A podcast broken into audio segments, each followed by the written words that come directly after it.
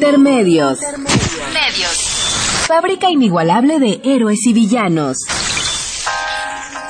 Intermedios. Los medios son más que el cuarto poder. Intermedios.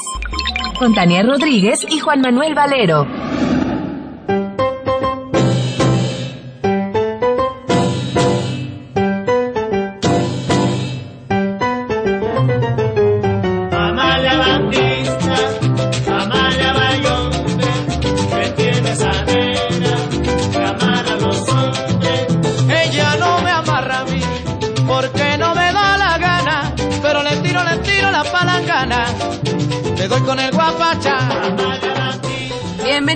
Intermedios, hoy jueves 22 de mayo del 2014.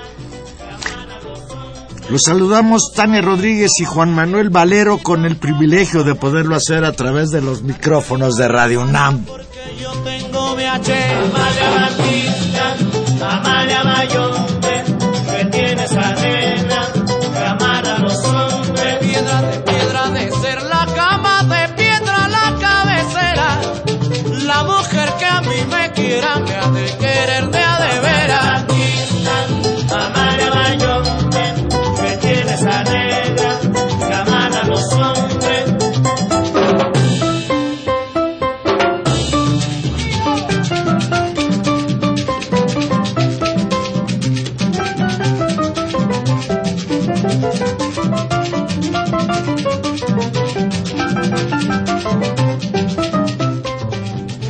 Pues qué, qué alegría. Qué guapachosos. a- abrir con Lobo y Melón, entrañables músicos mexicanos, excelentes intérpretes de esa música que se llama salsa o la música cubana. Amalia Batista. Sí, la verdad es Amalia que... Batista puso tan Ritmazo. contenta Tania que hasta ya no quería saludar con su nombre al público. Pues, pues bueno, está bien para empezar hoy intermedios en una tarde lluviosa en la Ciudad de México. Sí, anima, ¿eh?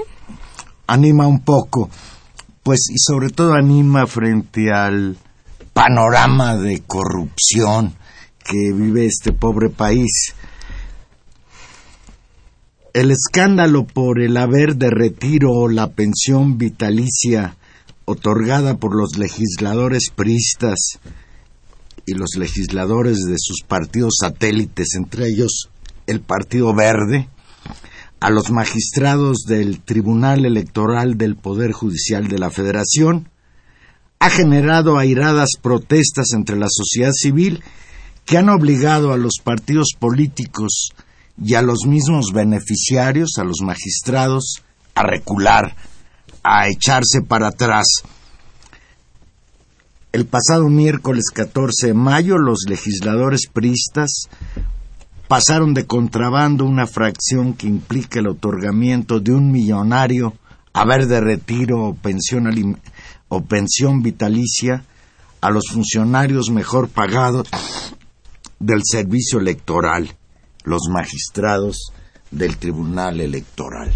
Los primeros beneficiados de esta ley serían justamente los miembros de este tribunal, los que están actualmente en funciones, y por lo tanto, pues queda y esa es y esa es la primera intuición, además de pues del abuso que económicamente eso significa, que esto podría verse como una especie de pago de facturas o de soborno anticipado del PRI por las sentencias favorables al candidato presidencial del 2012 y por las que vienen, porque ese es el, el asunto fundamental.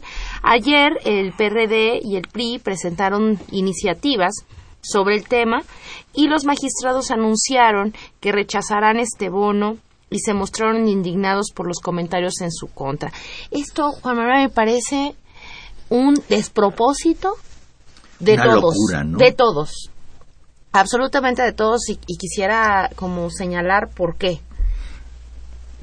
Lo que representa una pensión vitalicia a señores que ganan un promedio de 300 mil pesos al mes, que tienen unas prestaciones impresionantes, por el solo hecho, porque este es uno de los argumentos que estuvo planteando el PRI, de que cuando terminen sus nueve años en el tribunal, los señores van a tener dos años sin poder litigar.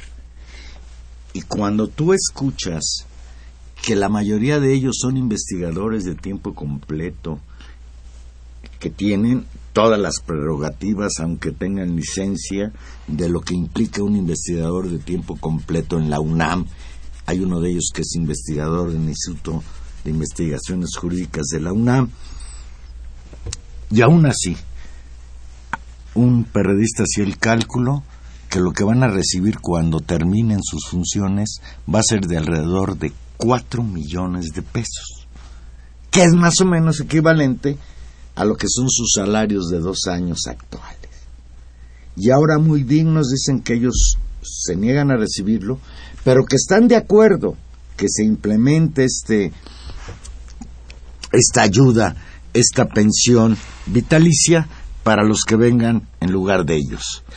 Y bueno, el PRI, en el colmo de la desfachatez, todavía no nos explica de dónde surgió esta fracción de un artículo que se metió de contrabando sin, hacer, sin haber sido discutida en la Cámara de Senadores y que ahí se aprobó. Y ahí vienen muchas dudas. Claro. Si realmente fue un fantasma hubo un acuerdo previo. Yo cuando escucho a Gustavo Madero hablar del asunto tengo la preocupación de que pudiera ser esto parte del pacto por México. En el PRD ya sabemos hay dos fracciones, una muy, muy proclive a hacer alianzas con el PRI, que quizás estuvo de acuerdo. Yo escuché un argumento que me llamó mucho la atención, la coincidencia entre este senador, eh, perdón, entre dos diputados, uno priista, el señor Beltrones, que es el mero mero de la bancada priista en San Lázaro, que decía, no hombre, pero ahorita ya está bien, nos descubrieron, claro, no lo dijo así, pero no, no, no, no hagan olas porque entonces, si nosotros revisamos lo que aprobó el Senado, se va a retrasar la, la aprobación de las leyes secundarias de la reforma política electoral. Mejor abramos un periodo extraordinario de sesiones para discutirlo nuevamente. Y en un sentido, se manifestaron diputados de la fracción esta que es conocida como los chuchos, entre ellos el señor Fernando Belauzarán, que decía que él aprobó las leyes secundarias. No, no, no, no, no. No es tan cínico. No, que él casi, casi aprobó la, la reforma con todo y la y esta fracción de la pensión vitalicia porque de otra manera no se iba a aprobar una gran reforma político-electoral que casi casi les pusieron la pistola en la cabeza para que votaran. ¿Cuál es una barbaridad? ¿Cómo es posible hablar de democracia en un país en que los señores legisladores aprueban leyes que ni siquiera han leído, que ni siquiera conocen, leyes que tienen implicaciones impresionantes como esta de el uso discrecional de los recursos públicos.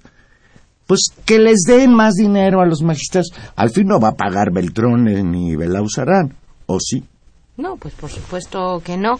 Y yo decía que este era un, un tema en el que todos estábamos como locos, ¿no? O digamos en, en que pintaba una, una pista digamos irracional en todas en todos los sentidos. Por un lado, efectivamente, el grupo de personas que haya planteado eh, esta salida económica para estos ministros. Es decir, me parece que ahí hay una falta de prudencia, una cosa de, de usufructar el dinero público de una manera terrible, ¿no?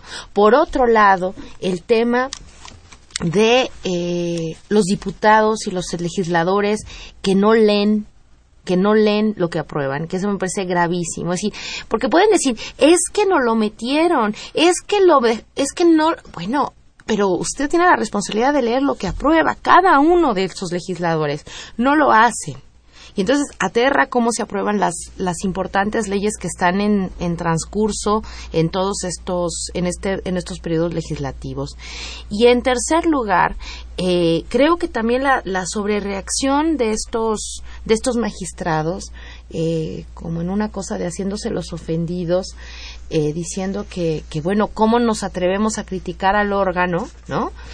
Cuando son una burocracia junto con el IFE, junto con buena parte de los órganos autónomos, que goza de unos privilegios enormes en un país ¿no? En un país donde el 75-80% de la población es pobre donde no hay recursos suficientes para implementar otra serie de medidas. Entonces, parece muy grave esto que está pasando y qué bueno que se hizo público y qué bueno que, que en los medios se ha dicho esto, qué bueno que en las redes sociales salió y qué bueno que pese a la presión, pues ahora hay dos iniciativas, una del PRD y una del PRI tratando de remediar el asunto y por el otro lado, pues por lo menos la promesa de palabra de estos magistrados que dicen no lo vamos a aceptar. Ahora, falta ver que efectivamente lo saquen de la ley, porque ellos podrán decir que no lo van a aceptar de palabra, pero mientras eso exista en la norma, les puede beneficiar a todos, a algunos de ellos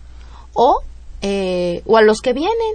Ese, yo creo que ese es el, el, criterio que está mal. Y la otra, sienta un precedente para otros funcionarios del servicio público que tienen estas mismas exigencias en términos, por ejemplo, que son órganos reguladores en los cuales hay condicionantes de no trabajar posteriormente en empresas asociadas al ramo, que también van a después pedir esta misma compensación pues no va a haber presupuesto que alcance si vamos a tener que estar manteniendo a una burocracia de oro.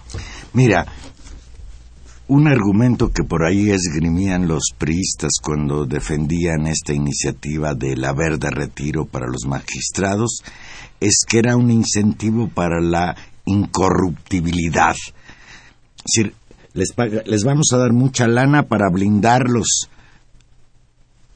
Y esto pues es verdaderamente. Pero no hay llenadero ahí, ¿no? ¿Quién es quien intenta sobornar a los magistrados, al árbitro electoral? Pues los partidos políticos. Entonces, pues suena sospecha de que o están, como se dice, pagando una deuda. El Tribunal Electoral se hizo prácticamente tonto frente a todas las evidencias de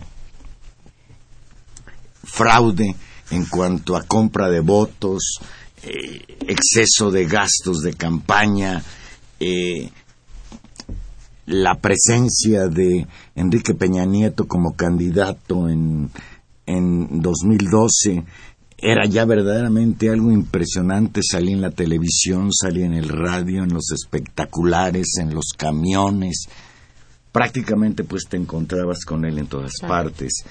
Y nada de esto quiso ver ese tribunal al que ahora se le pretende premiar. Yo creo, Tania, que la parte interesante en esto es que a pesar de que ya es una ley aprobada por el Senado, tiene que ratificarse en la Cámara de Diputados. Y ahora todo hace parecer que el PRD se opondrá, el PAN no ha definido posición y el PRI quizás a lo que va a aspirar es a ganar la posibilidad de que esa pensión solo se reduzca a dos años. Pero es, es, una majadería, es una majadería en este país y es una majadería si uno ve los salarios que perciben. Un magistrado percibe como prestaciones a sus salarios y qué bueno que todos tuviéramos salarios dignos, estables, con seguros, pero digamos, qué bueno que lo tengan, pero estos magistrados tienen prima vacacional, aguinaldo, pago por riesgo, seguro de vida, seguro colectivo de retiro, gastos médicos mayores, ¿no? Un seguro de gastos médicos mayores, seguro de separación individualizada por, por aportaciones del 10% de su salario, auto, celular, viajes en primera clase, renta de autos, viáticos, bono adicional en el año electoral y gastos de representación. Por tanto, el ministro presidente del Tribunal Electoral recibe un sueldo básico mensual de 182 mil pesos 440, pero adicional a eso recibe prestaciones nominales por 64 mil pesos, primas vacacionales de 58 mil pesos, aguinaldo de 363 mil pesos y un pago por riesgo, que quisiera que eso alguien lo, no lo explicara, de 411 mil pesos. Es decir, y es algún dato que tú dabas hace, hace un momento, por ejercer el cargo durante nueve años en función de los eh, seguros de separación, colectivos de retiro y lo que van acumulando, puede recibir de su fondo de retiro hasta cuatro millones de pesos. ¿Y todavía quieren más? O sea, porque además ese dinero lo pagamos todos nosotros. La, la indignación en las redes sociales, la indignación que ha, que ha causado esto, creo que tiene que ver con, con la desmesura del dinero que se gastan estos y efectivamente que este uso patrimonial, patrimonial del, del, del, Estado, de los recursos públicos, sostienen una clase política que se da entre ellos. Entre ellos se suben los sueldos, entre ellos deciden sus bonos y entre ellos empiezan a repartirse pues lo que queda de este país. Y yo creo que por eso, digamos, tantos estamos tan enojados con esta, con esta nota. Y bueno, pues amén decir que solo los ministros de la Suprema Corte de Justicia que sus salarios andan oscilando entre los 500 mil y los 600 mil pesos, tienen un salario más alto que estos eh, magistrados del tribunal. Yo creo que eh, todo esto tiene que ver con un hecho insoslayable. Vivimos dentro de un sistema de partidos que se han convertido pues en los que gobiernan el país. Eh, tenemos en la línea telefónica a Eduardo Juchín. Buenas noches, Eduardo. Buenas noches, me da mucho gusto saludarte. Eduardo, experto en asuntos electorales, colaborador del periódico Reforma. Eduardo, ¿qué decir frente a la aprobación en la Cámara de Senadores de un artículo que entró sin ser discutido en las leyes secundarias de la reforma electoral que otorga haberes de retiro o pensiones vitalicias a los magistrados del Tribunal Electoral del Poder Judicial de la Federación.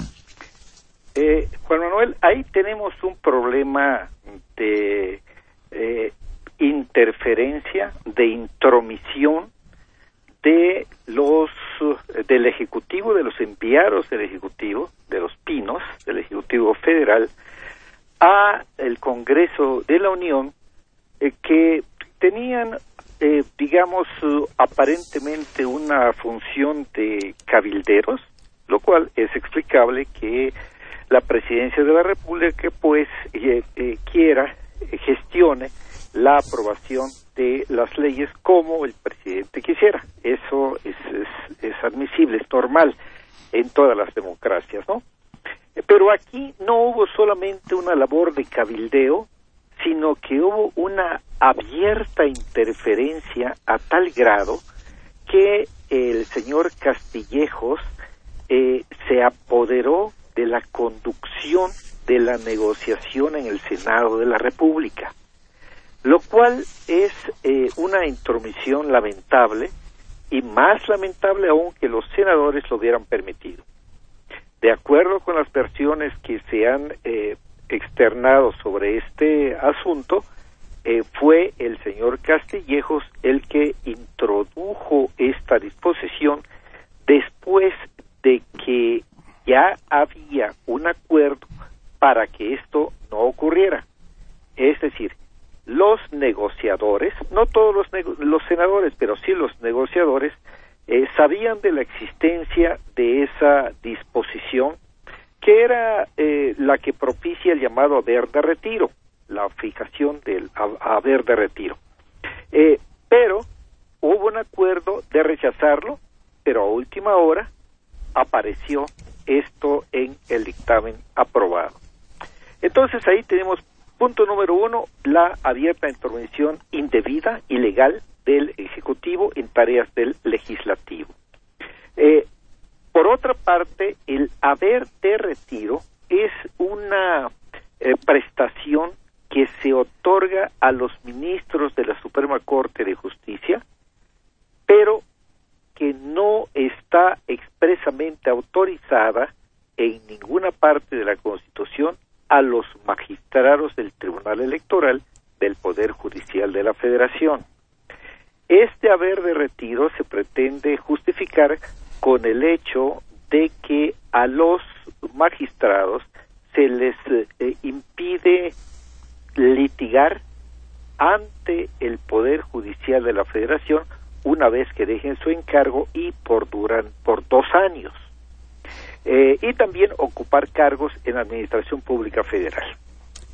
Pero esto, contrariamente a lo que se ha dicho, que se les impide trabajar durante a dos, dos años, es falso.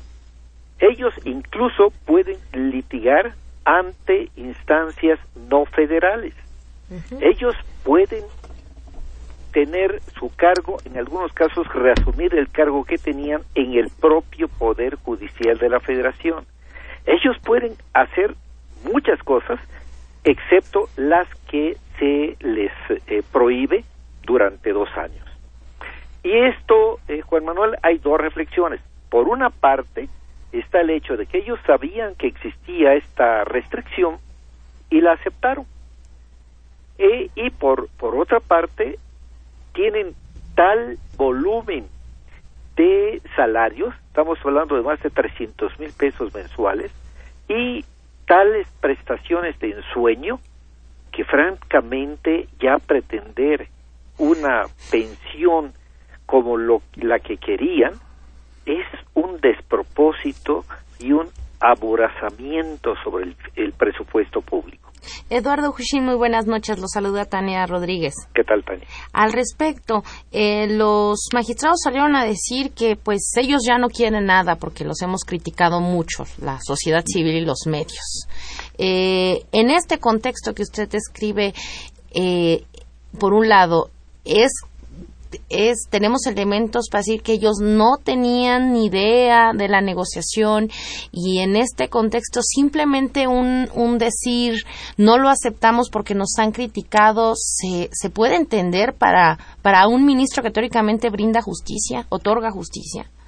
Pues en realidad, aunque ellos dicen eh, lo han negado, pero hay versiones de que por lo menos tres de ellos eh, estuvieron cabildeando justamente esta eh, reforma a la ley orgánica del Poder Judicial de la Federación y no de ahora, sino desde la reforma constitucional que se, se promulgó en febrero. Desde entonces ya se quiso introducir esta reforma y también aumentar eh, la duración, su periodo de encargo.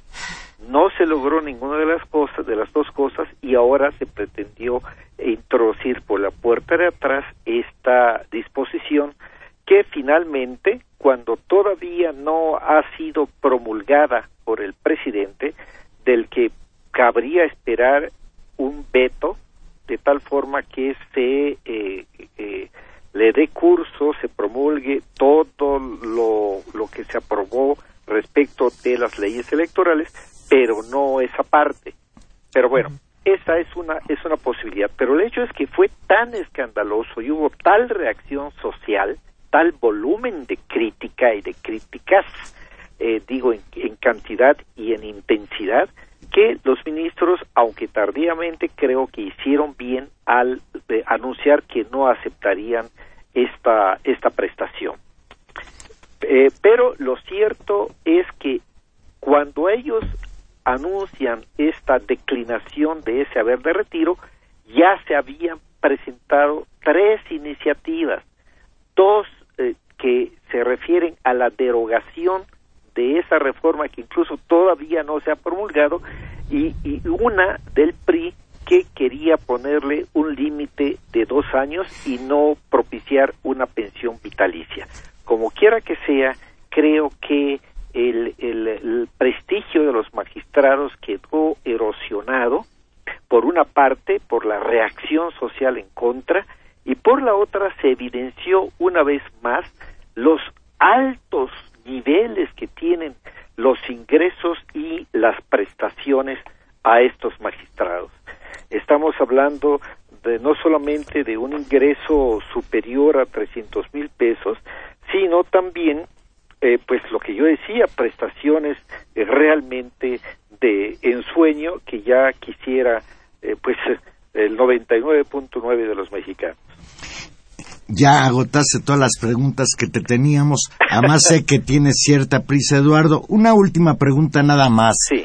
Ya sabemos de dónde provino la, la mano negra que ya se mete en el Senado. Pero la pregunta sería, ¿y para qué? ¿Para qué quiere la presidencia de la República beneficiar todavía más de lo que ya están los magistrados del Tribunal Electoral Federal? Justamente ahí surge la suspicacia, Juan Manuel, porque eh, ¿por qué esa benevolencia, esa generosidad extrema con los magistrados?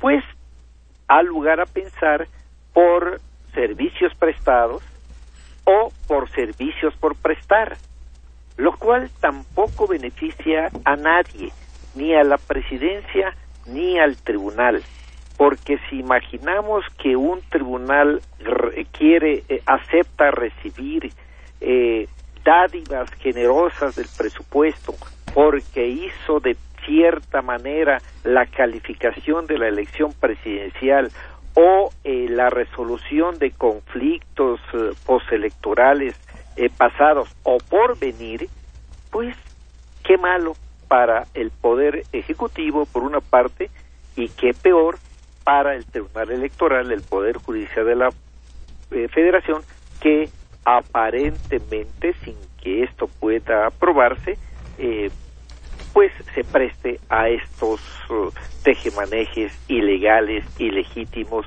y muy ajenos a la ética. Pues te agradecemos muchísimo, Eduardo, y bueno, pues ojalá que se derogue esta barbaridad. Esperemos que así sea. Muchas gracias, Eduardo. Muy amable, buenas noches. Gracias. Hasta luego. Pues vamos a hacer una pequeña pausa y aquí regresamos. Recuerde que estamos en vivo 55 36 89 89 Lada sin costo 01800 50 52 688. Díganos usted qué piensa de esto, de este asunto de las pensiones vitalicias para los magistrados del Tribunal Electoral.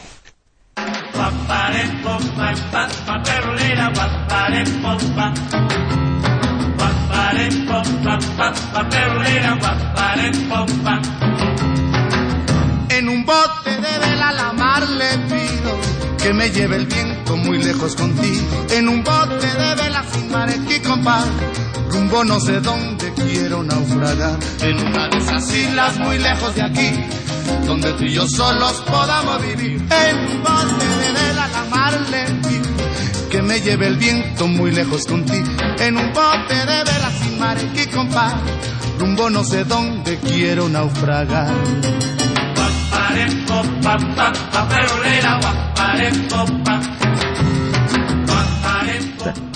Ah, era muy bonita. Déjala, déjala otro ratito, Humberto. Muy lejos de aquí, donde tú y yo solos podamos vivir. En un bote de la mar que me lleve el viento muy lejos contigo. En un bote de vela sin mar aquí, compadre, rumbo no sé dónde quiero naufragar. Naufragados nosotros. Naufragados nosotros. Botecito de vela, lobo y melón. Y usted me va a perdonar, auditorio de Radio UNAM, pero en esta ocasión, esta canción se la dedico al expresidente de México, Felipe Calderón Hinojosa. Si hemos hablado de abuso de poder en lo que se refiere a esta llamada pensión vitalicia a los magistrados, escuche usted esto. En el número de la revista Proceso que está en circulación, aparece un reportaje con un título muy sugerente. Calderón andaba literalmente en el agua. Leo textual. En las buenas y en las malas, Felipe Calderón, como presidente, movilizaba a su capricho a decenas de efectivos de la Marina Armada de México para satisfacer uno de sus caprichos, navegar en velero.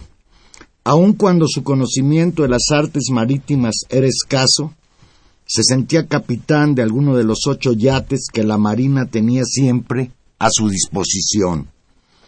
Incluso inmediatamente después de la muerte de su amigo Juan Camilo Mourinho, Felipe Calderón fue a pasar su luto a cubierta a bordo de un velero Bueno, y ojalá hubiera sido uno.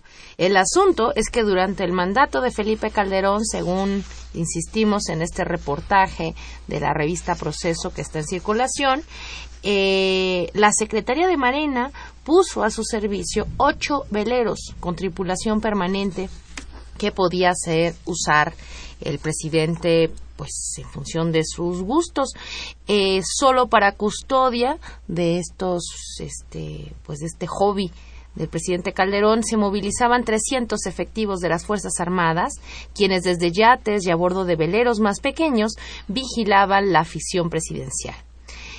Eh, la identificación de los veleros, así como de las aventuras de Calderón, fueron contadas a proceso en diciembre pasado por una fuente de la Armada, quien justamente participó en, en estas regatas privadas y quien, por supuesto, pidió el anonimato. El sustento, con relato de fotografías, eh, se corroboró con una solicitud de información a la Secretaría de Marina en el que se le asignó un folio que, el periodista eh, de proceso y en la cual se indica que estos veleros actualmente se encuentran deteriorados, pues la Secretaría de Marina no quería gastar más en su mantenimiento, pues resultaría ocioso porque yo creo que al presidente Peña Nieto no le gusta andar en velero. ¿No? Le debe gustar alguna otra cosa. Eh, a pregunta expresa, entonces, sobre el uso de veleros por el Estado, no necesita que le demos ideas, ¿eh? Por el Estado Mayor Presidencial, la Secretaría de Marina rechaza que tengan dicha utilidad. Y este, fíjate, esto, esto último que señalas es gravísimo. Por cierto, hay que señalar, subrayar que este reportaje de proceso tiene sustento con fotografías, incluso yo le sugiero revisar el reportaje de proceso, ya sea en su versión escrita que anda circulando o incluso a través de Internet. Ahí hay fotografías en las que se expresa con toda claridad que Felipe Calderón era muy feliz cuando dejaba de gobernar el país y se dedicaba a gobernar veleros. Y nada de esto tendría de malo si no fuera todo esto otra vez a cargo del erario público. Una barbaridad el uso discrecional del dinero público. Dice el reportaje que incluso se llegaron a comprar veleros de uso deportivo, que no tiene nada que ver con las funciones que supuestamente realiza la Armada de México de vigilar nuestros mares y atender cuando es menester alguna, a los damnificados de alguna catástrofe. Esto es una barbaridad. Y lo más terrible de esto, Tania, es que si hoy la Secretaría de Marina niega que esos veleros hayan estado al servicio del Estado Mayor Presidencial, pues quiere decir que nadie se tomará la molestia de investigar y mucho menos, y mucho menos, pues llamar a cuentas al expresidente de la República por dilapidar los bienes de la nación en regatas en velero. Y esto, eh, insisto, yo creo que son son rasgos, es decir, el problema es que no es un que no es democrático, no es un problema anecdótico. gobierna un tirano, un dueño de todo, pero el problema es que es, es no solamente, el, problema es, a eso me refiero, es decir, no solamente un problema anecdótico, no es un problema de personalidades malvadas, aunque algunas las sean, y algunas anécdotas sean verdaderamente escandalosas como esta que ahora se da a la luz. Pero si sumamos a este caso lo que habíamos, lo que acabamos de discutir sobre las pensiones vitalicias, sobre las burocracias que se premian a sí mismas, si sumamos oceanografías, los moches, si sumamos el, eh, estas denuncias contra Pedro Joaquín Codwell, vamos a sumar. Esa es muy importante. ¿Por qué?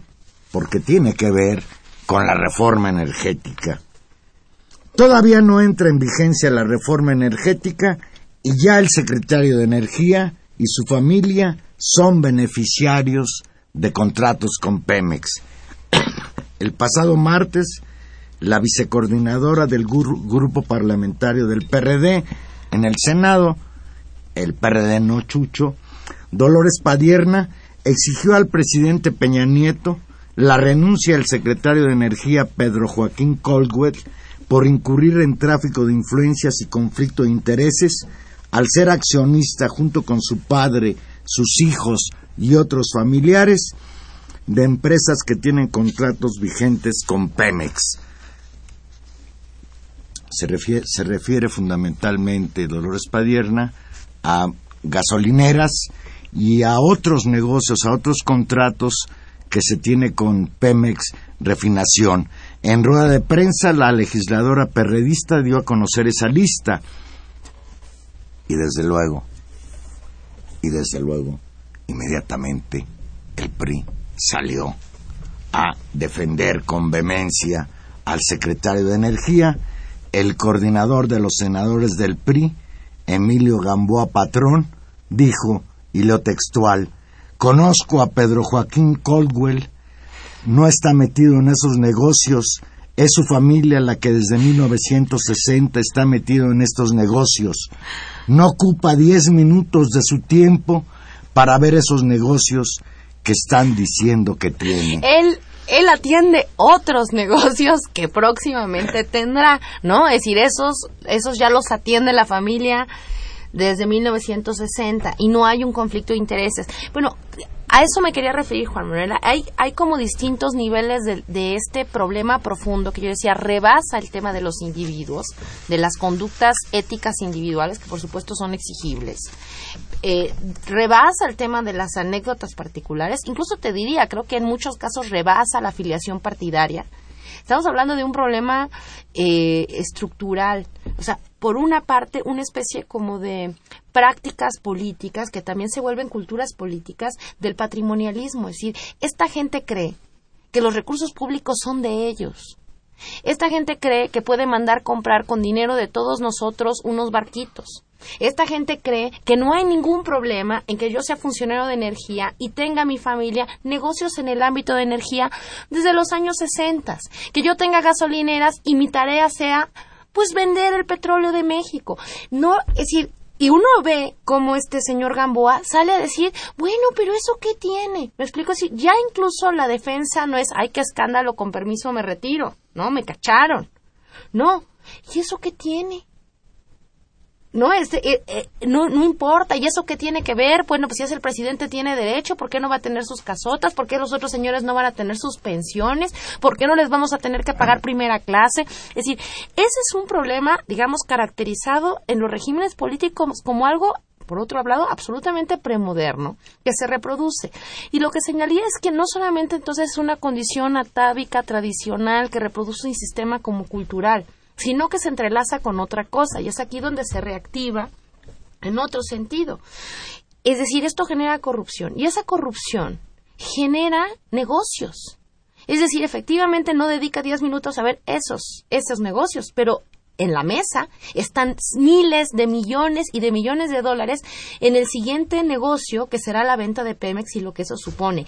¿Quiénes son los beneficiarios de esos? Pues muchas veces las familias, los compadres, los vecinos de justamente estos funcionarios públicos, construyendo, digamos, una especie de capitalismo de compadres, donde las grandes fortunas de estos, de estos, de, de nuestras sociedades, de estas sociedades patrimonialistas, pues son de los funcionarios de los que algún momento fueron políticos, convirtiendo realmente en una especie como de, de una clase una clase política voraz que se come incluso los propios bienes del Estado que teóricamente tendría que cuidar. Es decir, esa es una, ese es un problema, me parece, que, que aparece particularmente en esta semana, lo vivimos mes con mes, año con año, sexenio tras sexenio, pero que esta semana se condensa en tres casos que creo que pintan de cuerpo entero los distintos matices, ¿no?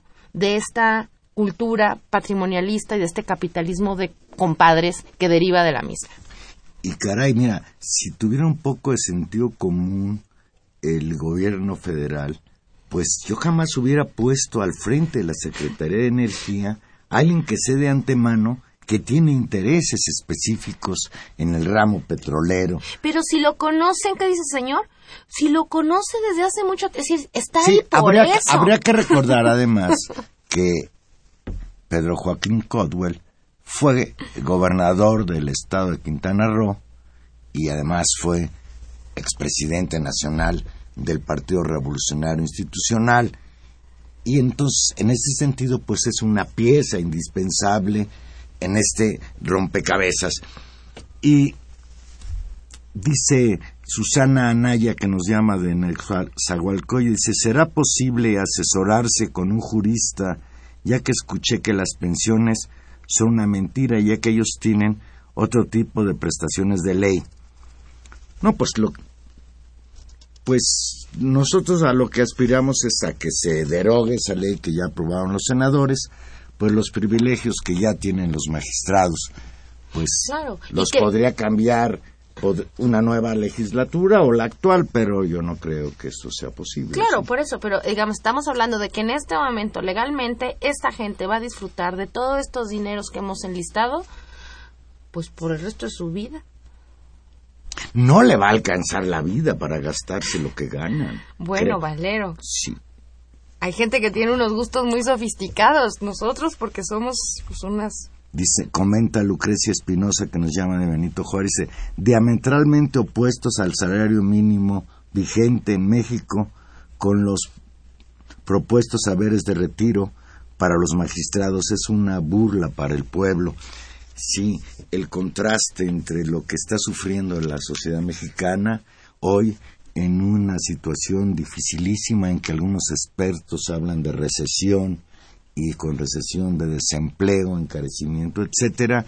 Este tipo de noticias pues sí alteran eh, verdaderamente la paciencia de, la sociedad mexicana. Yo, yo vuelvo a repetir lo que el elemento que de alguna manera eh, está dando la pauta es que hoy gracias a las redes sociales, gracias a que existen posibilidades de expresión, Peña Nieto, por cierto, hace unos días salió al paso de quienes tienen preocupación de que empiece la censura en las redes sociales, a garantizar de que él es el primero que velará porque la libertad de expresión se siga manifestando en la red. ¿Y eso?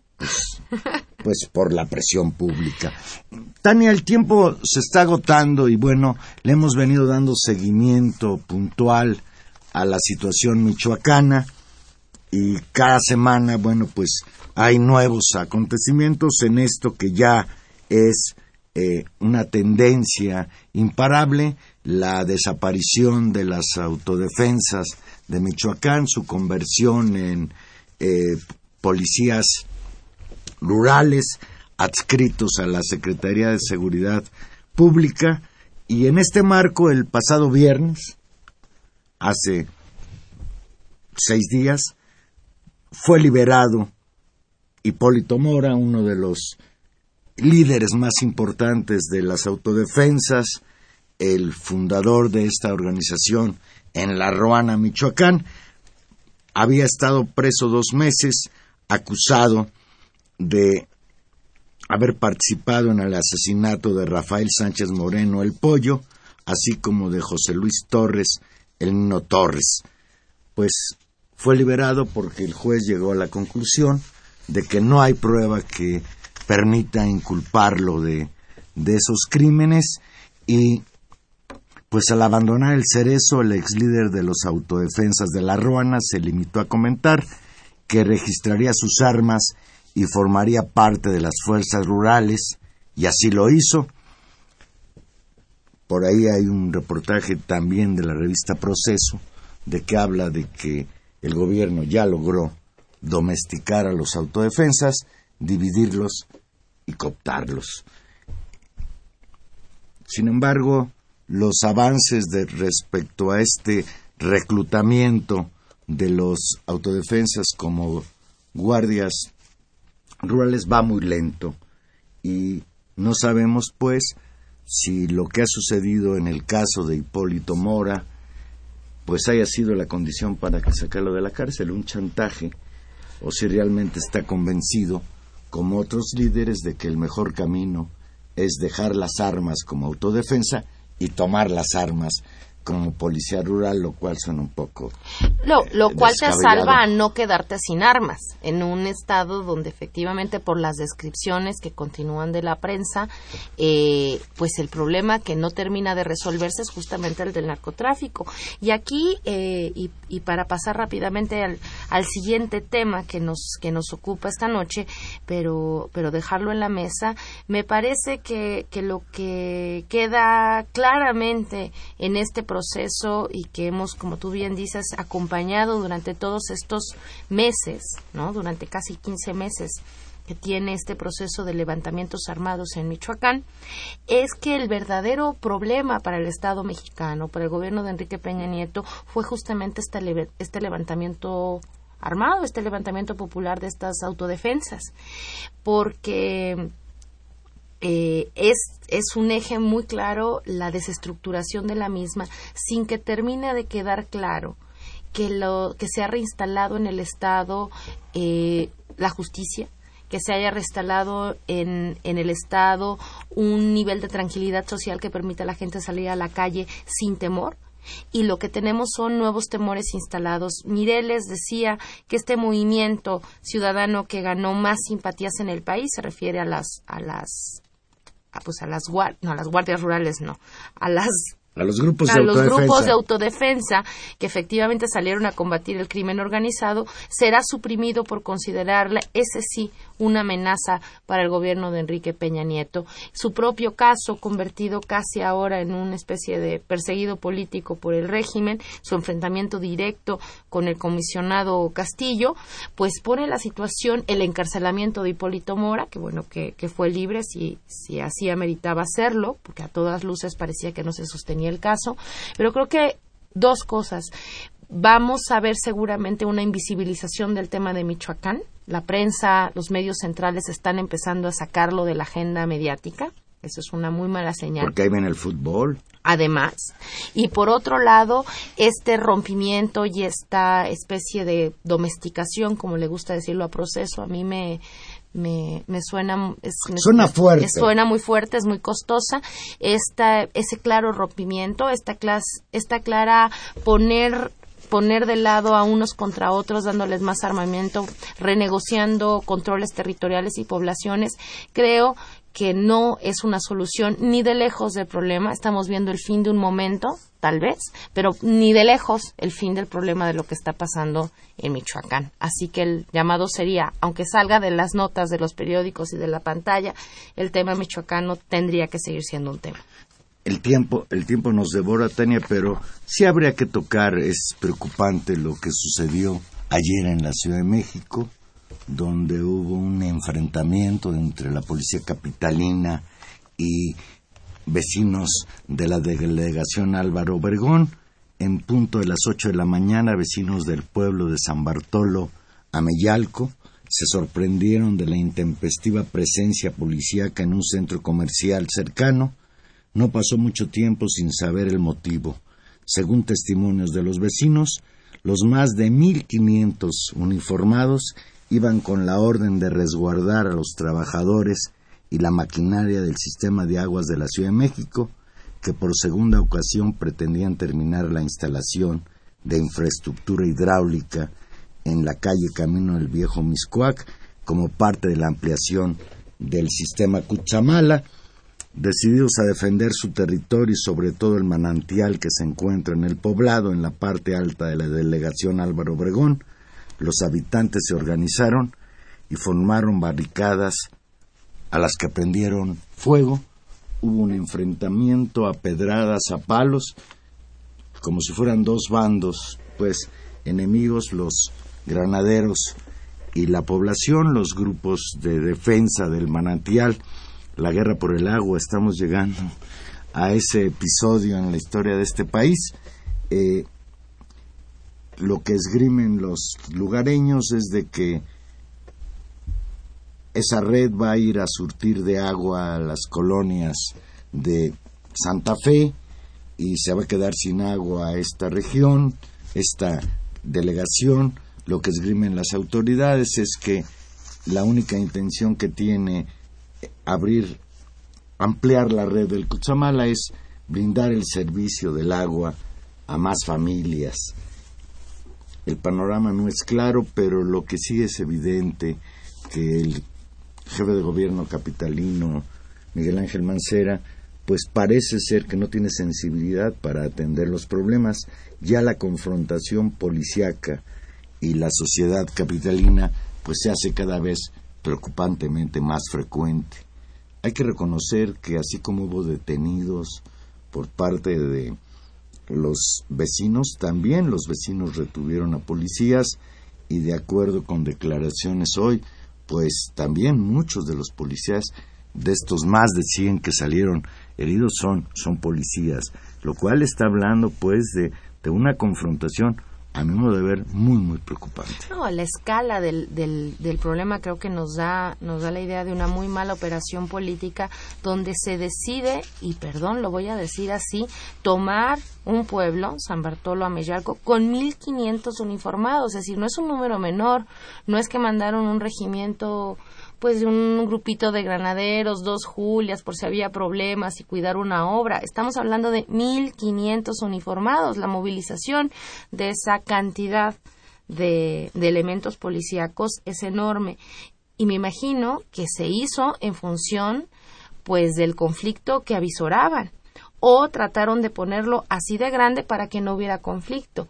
Lo que claramente ahí sucedió es lo que hemos visto en otras zonas del país, en esta todavía espacio de, digamos, esta fronterita, tal vez todavía simbólica, de estos todavía espacios eh, semirurales, locales, de vida más comunitaria, que están en pequeños enclaves de nuestra enorme ciudad y que reaccionan como se reacciona en otros lugares del país que efectivamente esta guerra por el agua que tú decías ha empezado y ha empezado desde hace varias desde varios años por los recursos naturales y reacciona como se reacciona ahí tocando las campanas de la iglesia y saliendo la población entera a decir no van a pasar.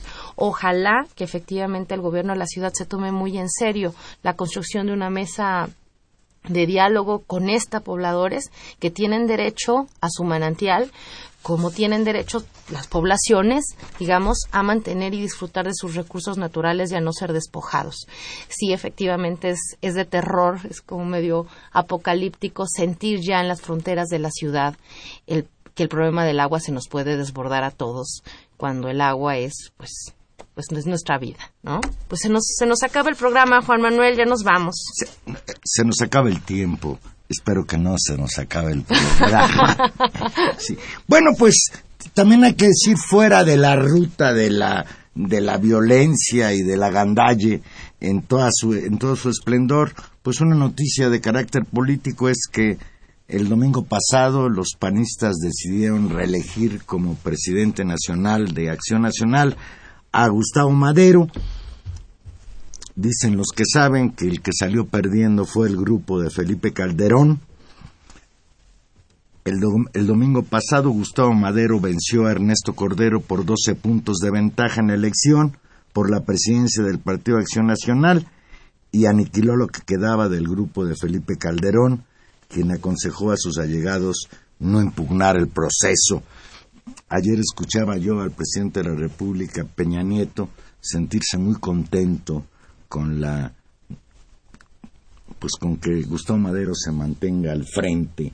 Y desde luego es sincero Peña Nieto al, recordemos que Gustavo Madero ha sido uno de los impulsores más importantes del pacto por México y ha ido de la mano con el gobierno y con el PRI en la realización de las llamadas reformas estructurales, en, en la única reforma en la que hubo ahí confrontación entre el PAN y el PRI y el gobierno federal fue en la reforma fiscal. Pero en el resto, pues ha sido la oposición de Gustavo Madero al frente del PAN, fiel a su estilo de hace muchos años cuando no aspiraba al poder, pues una, una oposición cómoda para el PRI y en ese sentido pues yo no creo tampoco que Ernesto Cordero iba a significar una una postura incómoda, pero al menos pues parecía que con Cordero el PAN volvía a tomar fuerza como una oposición. Yo desde luego, y esto ya es un comentario adicional, pues, estoy convencido de que ahora que vengan las elecciones del Partido de la Revolución Democrática, también estará muy contento Peña Nieto si el vencedor es Carlos Navarrete, conocido en los pasillos de la política mexicana como Chucho III. No, y bueno, y eso le da una fortaleza enorme y revive al, pues en la segunda parte o, revive para el, para el periodo de elecciones de, que se acerca, el periodo intermedio, pues ni más ni menos que al Pacto por México, así que efectivamente eh, Enrique Peña Nieto tiene razones para estar muy contento. Pues ya nos vamos, yo en lo particular muy contento de que haya sido campeón del fútbol mexicano, el León, porque es el equipo que juega más bonito al fútbol en México. Y además, pues se parecen a los Pumas. No, güey. Son, felinos. no, para que no sufras. Ya nos vamos. Estuvimos hoy con ustedes en los controles técnicos. Don Humberto Sánchez Castrejón. Muchas gracias, Humberto. ¿Te gustó Amalia Batista? En los teléfonos Gilberto Díaz, en la producción Baltasar Domínguez y en los micrófonos Tania Rodríguez. Escúchenos el próximo jueves 8 y 5. Aquí vamos a estar en Intermedios. Y Juan Manuel Valero, cuídese, está lloviendo mucho en, en la Ciudad de México. Aquí nos escuchamos dentro de ocho días. Gracias.